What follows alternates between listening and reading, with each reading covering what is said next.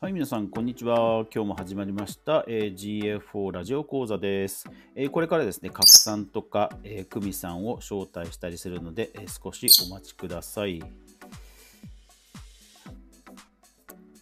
はい、えー今日はですね、皆さん、オーディエンスという機能です。で、私もですね、オーディエンスは、まあ、ほぼほぼ使ったことがなくてですね、えーちょっとはい、えー、あ、久美さん、こんにちは。えーっと、これで、そうか、招待するだけだと、ライブに上がるわけじゃないんですね。こんにちは。はい、こんにちは。お疲れ様です。すいません、ちょっと今日は遅れました。あ、よかった、よかったですわ。おかしいな。 私もちょっと、あの、はいうまくつなげてないのかなと思って、心配だったので。そうはでーいす。か。えーっと、今ちょっと拡散をしてますので、少しお待ちください。はい。これから、えー始めます。で、オーディエンスですけど、どうですかオーディエンスで、あ、なんか変な音聞こえません。あえーたあ、えーっと、ピーピー鳴いてるのは鳥さんですね。ー、なるほど。自然の鳥さんの音なんです。声なんですね。あ、いや、あの、すぐ肩に止まってるんです よ。あ、そうなんだ。はい。結構いい感じになき、なんていうか。ちょっとうるさいですよね。大すきみいません。。大きいですいえいえいえいえーえ。っと、いや、あの、うるさいのはもう、すみません。今日今日は、あの、この後オンラインのミーティングと仕事があるので、今のうちに包丁しとかないとちょっと、はい。ああ、包丁。なるほど。はな、鳥を放つってことです、そうですね、はい。なるほど。あ、わかりました。まあ、うちも猫飼っているので、気持ちはとてもよくわかります。えーはい、じゃあはい今、拡散あえーをっとしました。大丈夫です。 はい。で、オーディエンスですね。そうですね。オーディエンス、私、あの、UA の時でも、はい。その、新規とリピートとか、そういう本当にベーシックな使い方しかはしてないんです。はいが、 はい。えーっと、し 新規とリピート、ちなみにオーディエンスっていうのは、えーっと、あれなんですよね。あの、まあ、属性みたいなものなんですけど、一方で、はい。コンバージョンと同じようにこうたまたまっていくデータなんですよ。はい。なので、えー、と新規のフラグを立てたら、はい。新規のフラグを取り除いてリピートにしないといけないのでおうそう上書きされるんじゃないんですよ。おーそそうなのでそう結構ね、はあの使いどころなんか難しいんですよね。うーん、なんかその時その時でこう毎毎月のそのタイミングで見て分かった気になっていたんですけれども、、はいい、はい、そうなんですよだから広告とかで結局その、はいまえー、とリリターゲティングとかで使うときに結局このフラグがついていたら、あの流すっていうそその広告を流すっていうふうにすることになるんですけど、ただ、はいそう新規は取り除かないと多分ずっと新規になっちゃうのであー結構運用はね難しいんですよね。なるほど、なるほどはい、で、えっと一応ですね今画面開いてますかはい、で、えっと設定なんですけども、はい、えー設定の中のオーディエンスですねここに入ってます。あ待ってくださいね設定の中のオーディエンスはいで、この、えー、とデフォルトですと、オールユーザーとパーチェス、パーチェサーズが設定されていると思いますが、いかがですかあそうですねオールユーザーとパーチパーセスサーズはい、はい、 が2つありますはいそうですね。で、えっと、オーディエンスっていうところ、クリックしてもら、青いボタンのオーディエンスっていうところをクリックしてもらうと、はい、でここでですね有名、なとこですねはい、オーディエンスが設定できます。逆に言うと、えっと設定をしないと、結局 Google が、まあ、デフォルトで設定したものを単にカウントアップしていくだけって感じになりますね。ああ、なるほど、なるほど。これ、あれですね、あの作る場合もゼロから作成っていうのと、あるかあらかじめ候補っていう、そのテンプレートみたいなものがいくつか用意されてるんですね。そうなんですよ。ですから最初のうちはこのオーディエンスの候補というところから、まあ、はい使えそうなものを選んで設定しておくのがいいのかなとは思います。あ、なるほど、なるほど。あ、アクティブユーザーっていうのは分かりやすいですね。そうでですね。最近のアクティブユーザーとかですと本当にこれだけに絞り込んで、えーはい動きを見たりとかできますよね。す。うんなるほど、なるほど。そうですね。最近、あの、サイトに来てくれた人とも、しばらくアクセスしてない人だったらうんうんうん、違いますもんね。そうですね。ですから、まあ、あとは本当にプッシュ通知とか結構今今時なこう属性もいっぱいありますよね。おー、そうなんですね。テンプレーたト。だ、この辺は多分プッシュ通知とかは多分、えーっと、ノーティこれクリック、試しにクリックしますとですね、どういうセグメントかっていうのは分かるんですよ。おー、クリック。おー、なるほど。そう有効期間30日とか。。そうですすね。で、ノーティフィケーションレシーブとかってあって、これ、イベントがそもそもノーティフィケーションレシーブってないうイベントが発火してないと、そもそもこれ使えないんですよね。おー、あ、じゃあ自分で設定をしないと、それを選んだとしても使えないと。そうですね。だから逆に言うと、まあ、どういうイベントを、えー仕込んだらいいのかっていうのに,、のには参考になるかと思うんですね。たあ例えば、7日間離脱してる購入者ってところをクリックすると、ー、はい。結構イベントが4つとか設定されてるじゃないですか。そうですね。はい。で、まあ、うんこれに関しては、えーっと、はい、インアップパーチェス、はい、一応これに関しては、e コマースが全部はい設定されてれば、まあまあ大丈夫は大丈夫ですね。なるほど、なるほど。ただ、たまこれに、らを。はい。あそうですね、たまにああいうノーティフィケーションとか、ちょっと多分通常じゃなさそうなものもたまにあるので気をつけるってことですね。うん、なるほど、なるほど。まあこれをオンにしたからといってすぐ取れるわけではなくて、やっぱり自分でちゃんとイベントのところを確認しないといけないっていうことですね。そうですね。で、逆に言えば、あのーはい。このイベントにカウントアップされる、計測されるっていうのは、結局このセグメントを作ることとほぼほぼイコールなんですよね。うん。なるほど。先ほど見てもらったクリックして見てもらったその30日の有効期限とか、この辺りって、えー実はセグメントを作る画面と一緒なんですよ。ああ、そうなんですね。はい、うんうんですから UA を使い慣れてる方でしたら、そのオーディエンスっていうのはこの、えーセグメントで作った条件に該当するユーザーなんだなっていうふうに理解しても、まあ、問題ないと思います。ああ、なるほど、なるほど。それを、えっと UA だと、まあ、単純なセグメントとしてし,、か絞り込めなかったんですけど GA4 の場合は、そのカウントアップできると、コンバージョンみたいになんかカウントアップもできるってことですね。なるほど、なるほど。このあたりは、その設定の感覚が似てる、似ているから、そこまでこう、混乱しなくても大丈夫っていう。そうですね特にこのねイベントの、えっとはスクロールとか、えーページビューとか、い、わゆるそのパラメーターといって、えーはいより細かな、えー送信された情報からもこうセグメンントが設定できるので、トまあ、迷うことはそんなないと思いますね。なるほど、なるほど。分析だとこの辺実は使えないんですよね。あの使えないものも結構あるんですよね。うーん。そうなんですか。はい。 でちなみにこれ、えっ、と、オーディエンス、例えばそのはい。購入した人、購入した人が、えーいはい出てきたならば、オーディエンストリガーといって、そのこと自体をそもそもイベントとしてこう発火させるっていうこともできます。んどどういうことですかうん購入。そうですね、お購入自体のイベント、まあ、購は入いだとイベントがそもそも発火してるんで、例えば7日間離脱した人が出てきたならば、何かしらのイベントをポコーンって出すとかね。ああ、なるほど、なるほど。で、そう、イベントとして発火させれば、そのイベントをトリガーにして、こう、なんかね、セグメントって、あの、またさらに細かい分析の指標ができるので、うん、うん、うん。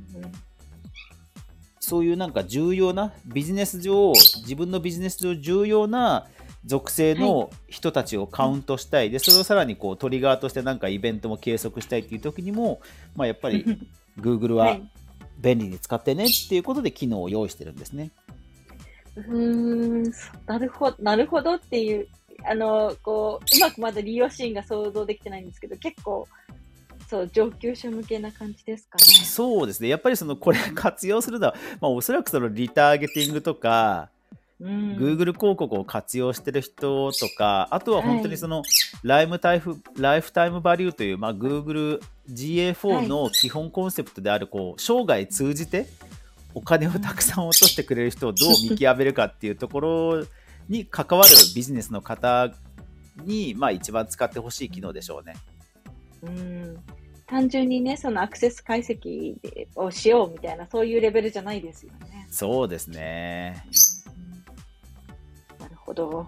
うん、ただまあこ、れは、これははただ、えっと、コンバージョンと一緒で、やっぱり初期からはい。設定しておかないとカウントアップがされないので、はい。なので、まあ、汎用的なものは、まあ、何かしら設定しておくといいかなとは思いますね。例えば、えーっと、テンプレートっていうところで、ユーザー属性ってあるので、うん、あー、ありますね、これは。はこのい。辺で、まあ、年齢とか性別とか言語とか、まあ、言語とかが一番、ね世界的に展開してるんだったら確実でしょうけど、あとはうんユーザー獲得だとメディアのキャンペーンとかありますし、まあ、使わないにしても何かしら設定しておくと、後で使えるかもしれないですね。なるほど。これって、あの、ユーザー属性のこの設定っていうのは、その、例えば日本語を使っている人とか、そういうことですよね。そうですね。男の人、女の人とか。はい、なるほど。で、えっと、とりあえず設定をしておけば、はい。最初のオーディエンスの画面に戻っていただくと、はい。変化率がわかるんですよね。ああ、なるほど。変化率、この変化率っていうのは、週ですかえっと、画面右上に出てます。ありますね。過去28日間。コンペアっていうのが、はい、出てると思うので、はい。なのでな、なんでしょうねか、なんか結構ダッシュボード的に使えるんですよね。またもや、なんか前もそんな話が。そうです、そうです。はい。 なんかで、なんか細かいところ、こうなんでしょうね、はい GA4 って結構マニアックなツールではあるんですけど、はい。がゆえに、レポート画面じゃないところでも、あ、確かにこれ見れたら便利だなっていうところが、なんか開発者の変なこだわりっていうか、ちょこちょこあるんですよね。なるほど。開発者の方が、こう、ここで見れたら便利じゃないって思っちゃったみたいな 感とじ。多分それで実装したんじゃないかっていうぐらい、まあ、ある意味親切ですよね。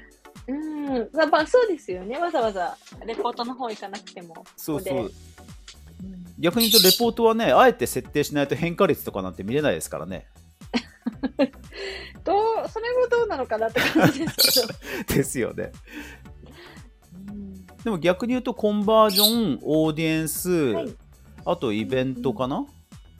はい。この設定画面にあるこの項目って全部変化率見れるんですよね不思議なことにうーんこう少しの変化でもすぐに気がつくようにっていう親心なんですかね。いやーねそうなんじゃないですかねでもこれ試しにほらイベント、コンバージョンオーディエンスってこう上から順にクリックしていくとはい。実はこれだけでもなんかサイトの現状って分かりませんなんとなくああ、なるほど。なんか、うん、これ自体がなんかレポートの項目みたいですね。ですよね結局イベントはユーザー行動、まあ、ページとか どのページを見たかまでは分かりませんけどもユーザーの行動としてはあ今これをたくさんされてるんだなページビューが一番されてるんだなとか分かりますしコンバージョンやオーディエンス、どういうコンバージョンが達成されて、どういうオーディエンスが来てるのかっていうのが実はざっくり分かるんですよねうーん。なるほど。だから GA4 のメッセージとしては実はここが一番 GA4 らしいところだと僕は思っても思いますねおーなるほど、なるほど。いろいろなところにこう、思想というか、そのどういうふうなツールですよっていうのが見えるわけなんですね。そうですそれがこ、うん、僕はこ今回はここだと思いますねなんか、なるほど。うん、逆に言うとレポートとか探索が使いづらいのはもうそういう意味ではしょうがないかなって気がしますね レポートはもう本当になんかおまけ的というかざっくりは見れますけど、見たいところが意外と見れないですからねレポートってうーん、そうか。そっか、それもちょっと、ね、レポート出す方にしては困るんですけれども。うーんまあ最低限とりあえず探索で作ってあげるしかないでしょうね実際にはうーん。そっか、本当に使い方がちょっと、なんというか、違う、違いますね。 そうなんですよこれでも普段えっ、ともうお客さんにこう何かレポートを提示するような案件っていうのはもう実際始まってたりするんですか？えーとですね。はい、あのーまあ、あのーメインは SEO なんですけれども、まあ、当然、その改善のほ、改善したかしてないかという現状の、あのー分析はしていかないといけないので、はい。それにこう UA を使おうと思っていたけれども GA4 になりましたという。うーでん。、まだ、まだ、その、リニューアルをされたばかりで、はい。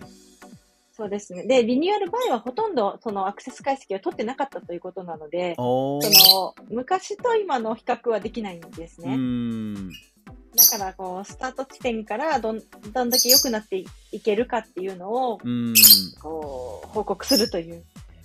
つ伝わりましたでしょうかうーん。いや、まあまあ、なんとなく、はい。はい。うんちなみに、レポートを開いてみてもらえますかあ、 はい。レポまあートどんなレポートでもいいんですけど、例えばじゃあ、集客のトラフィック獲得にしましょうか。 はい。はい、開きました。はいで、まあ、これを、はい。レポート画面の逆にいいところとしては、はい、画面の右上に、レポートの共有ってあるんですよ。あー、ありますね。はい。で、ここクリックすれば、もう単純にリンクでお客さんとすぐに共有できるっていうのが、まあ、売りなんですよね。ももちろん UA の頃も、ゆはい実はできたはできたんですけど、まあ、ここまであのはっきりとは言っていなかったので微妙な動きもしたことがあるんですが GA4 の場合は一応ちゃんとこういうふうに明示してくれてるのでお客さんと共有。有するときにはまあこれがおすすめですと。うんで一方でこれって単純なレポートじゃないですか。はい。なので通常のその分析的なこうレポートとしては何かしらでこう絞り込んだ上で今こういう結果ですよとか出したくなるじゃないですか。はい。それが、はい、画面右、左上ですね。あ、この2つ、あの、比較対象を追加っていうのそうと、ですフねィルターを追加っていうのがあります、そうですね。。で、すべてのユーザーというところをクリックしてください。はい。そうすると、ほら、ほら、来たでしょあ、なんか出た。そう右側に。で、デフォルトがオーディエンスなんですよ。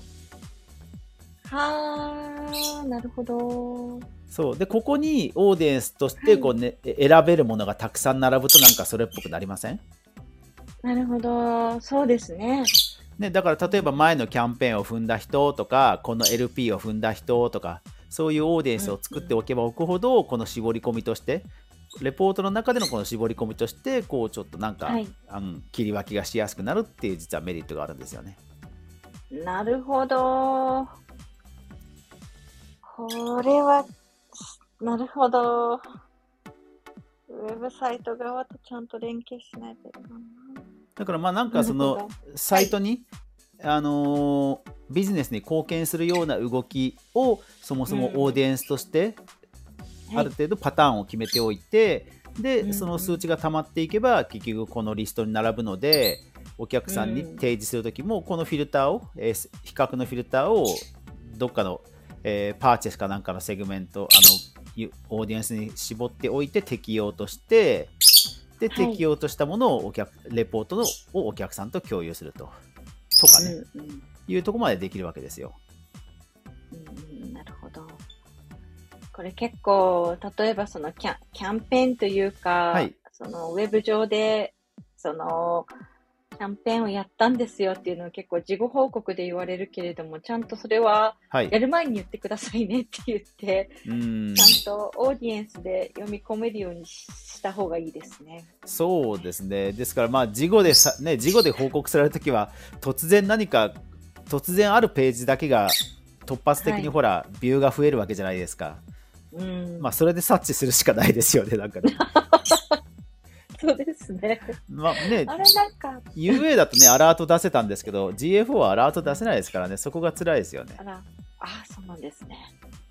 そうか、ちゃんとね、意識をもうちょっと、ちゃんと、これは、外部の人間としてはちゃんと意識を統一しないといかんですね。そうですね、もう定期的に、なんか今週やるキャンペーンはありますかっていうのを、定定期的にもう自動メールで出しておくしかないですよね、なんかね。うん そうですね。なるほど。えでもちゃんと、本当にちゃんと設定したら気持ちよくこうぶ、なんていうか分析ではないですけど、はい出そうです。出て面白そうですね。あそうですね、オーディエンスはやっぱり Google もその、ね、最終的に彼らもリターゲティングを使ってほしいっていう目的があるから、やっぱりなんか 分かりやすいですよね。 こんなにもあからさまにくり組み込んでくるのかっていうぐらい清々しいですよね。 うーん。なんかもうツールの名前をちゃんとなんかこう、変え変えてほしい、その貢献みたいな名前ではなくて、ちゃんうとんこれからは for lifetime value みたいな、うんうんうんうんうんちょっともうちょっと思想をなんか名前に入れてほしかったですね。いや本当そうですよね。なんか普通になんか Google なんだろう Google アクセスインサイトとかなんか全然違うのにしてほしかったですよね。そうですね。スラッと光景みたいなうん名前にされても、そうですね。はい、なので、オーディエンスは多分そのあたりで、えっとこのレポート画面も一応その、はい。えー画面左下にライブラリってあるじゃないですか。あ、はい、ありますね。でライブラリで一応なんかカスタムレポートみたいに自分好みのはいレポートを作ることはできるんですよ。あああ、そう、ここで作るんだ。はい、あのあー探索は本当にこのデータベース的に探索はい調べるためのツールなんですけど、なんか単純なレポートを作りたいんであれば実はそのはい。かつての UA でいうカスタムレポートは実はここなんですよ。ああ、なんで名前をライブラリになったんだろう。 まあ、あれじゃないですか、はい今後ライブラリとして多少は開放したいとかあるんじゃないですか、テンプレートとしてなる。ほ Google の時もほら、ちょろっとあったじゃないですか、セグメントライブラリなんか、みんなが投稿できるのがあったんですよど。。ああ、そう、そうなんですか。うん、ええ一応なんかそれっぽいのはテンプレがいくつかあるでしょ。あ、ありますね。なんか見覚えのある。うん。そうで、これを自分で新しいレポートの作成っていうのももちろんできるんですよ。なるほど、なるほど。だからそれだけでも多分かなり、あのお客さんに提示するレポートとしては、まあ、作った感は出るんじゃないかなと思い ます。なるほど。なるほどねトラフィック獲得。ああ、そう、こういうのね。懐かしい。はい。うん、ここは多分あの UA チックにできるんじゃないかなと思いますね。うんうんうん。そうですね。なるほど。はい、でまあいろいろできてきたらコレクションとか多少こうグループ分けしていけばいいって感じですね。おー、なるほど、なるほど。あ、コレクションで、その、レポートをグルーピングできるんですそうね、ですそうです。はい。サライーフチサイクル。サーチコンソールもちゃんと出してますさ、さちこ出てますね。あ素晴らしい。そうこれ意外と最初気づかないですよね。本当だ。サーチコンソールえー連携しただけで終わっちゃう人が多いと思うんですけど、あのちゃんとここでコレクションに追加しておけば、画面の左側にメニューとして出るんですけど意外と気づかないですよね。あー、なるほど、なるほど。いや、気がつかないですね、これは。連携すれば終わりって思っちゃいますよね。うん。まあね、連携すればデータを取っておいてくれるのかなっていう。うん。あ、ででもも私これ非非公開っていうふうになってました。ああ、そうなんですね。うん、で、今公開にしたら左側に。はいはいはいはいはい。うん。そうですそうです。はは一応これもサーチコンソールもこうやって左側に出せるので、まあまあお客さんと SEO 的な話をするときには、もうこれで共有が、リンクで共有ができるようになりますから、ああ、それはちょっと助かりますね。はいなかなか、サーチコンソールまでは、やっぱり、あの、なかなか見見ていただけないというかな、はいとうか。うん、そうなんですあーよ。いいですねここも、このライブラリもね、意外と、なんでこんな変なとこに隠しとくんだってぐらい、よくわかんないですよね。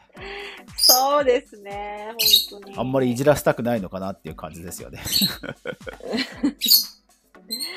なあ、うーん、 そうですね。はい。なので、えっと、より詳しいなんかその、定はいまあ、月に1回月に1回はより詳しいレポートを出したいという時には、まあ、やっぱり久美さんの方でデータ探探索、はい探索の方で、まあ、はいい、ろいろとカスタムした資料を作るっていうのでいいんじゃないですかねう。ん、うん、うん。そうですね、それがわかりやすいはいね。はい、さて今日は今日はでもすごいですよ、何気に、えー今数字を見るとですね1分の9になってまして、えーはい累計で9人の方が今日来てくださってます、あリアルあタイムでー、ど。うも、ありがとうございます。すごいですね。まあ今はもう誰もいないんですけど、でも今日9人来てくれてますから、なんか何気に、はい、はい、じわじわとちょっと、認知が広がってると思います。ああ、嬉しいですね。はありいが。とうございます。さて、次回のテーマは何にしましょうかな何にしましょうか何かありありますかえーっと、そうですね。次回何にしようかな。でも基本的にレポート業務が多いんですもんね。うーん、私はそうですね。うーん。ファネルとか使い、あの、説明しますパネル。はい。はい。あのパネルだんだんトップにこんだけアクセスがあって問い合わせページにこんだけアクセスがあって最終問い合わせしたのはこんだけですよみたいなああ、それはやりたいですね。あわかりましたじゃあじゃあ来週ファネルにしましょうかあ、パパネルね。はい。はわかいりましたあ、具体的には、えっと、目標到達プロセス目標到達プロセスデータ探索っていう長い名前なんですけどあー昔のあれですよね。その上からこう落ちて、どんどん落ちていくみたいなやつですよね。そうですねであれよりうんは出ていくちゃんとはいあれよりは、はいあの精度上がってますんで逆におへー GA4 の方がおすすめですあ、そうなんですね。そはれいはぜひやりたいです。はいじゃあ次回はファネルということでまたよろしくお願いします、はい、よろしくお願いします。はい。えーというわけで、えーみなえーというわけで、えー毎週火曜日のお昼から30分、えー、久美さんと一緒に、えー GA4 について、えーゆるーく掘り下げる GA4 ラジオ講座、皆さんおたたお楽しみいただけましたでしょうか。はい。というわけで、えー以上、メインパーソナリティは、えー、香川こと吉田でした。サブパーソナリティ、つみでした。それでは皆さん、さようなら。さようなら。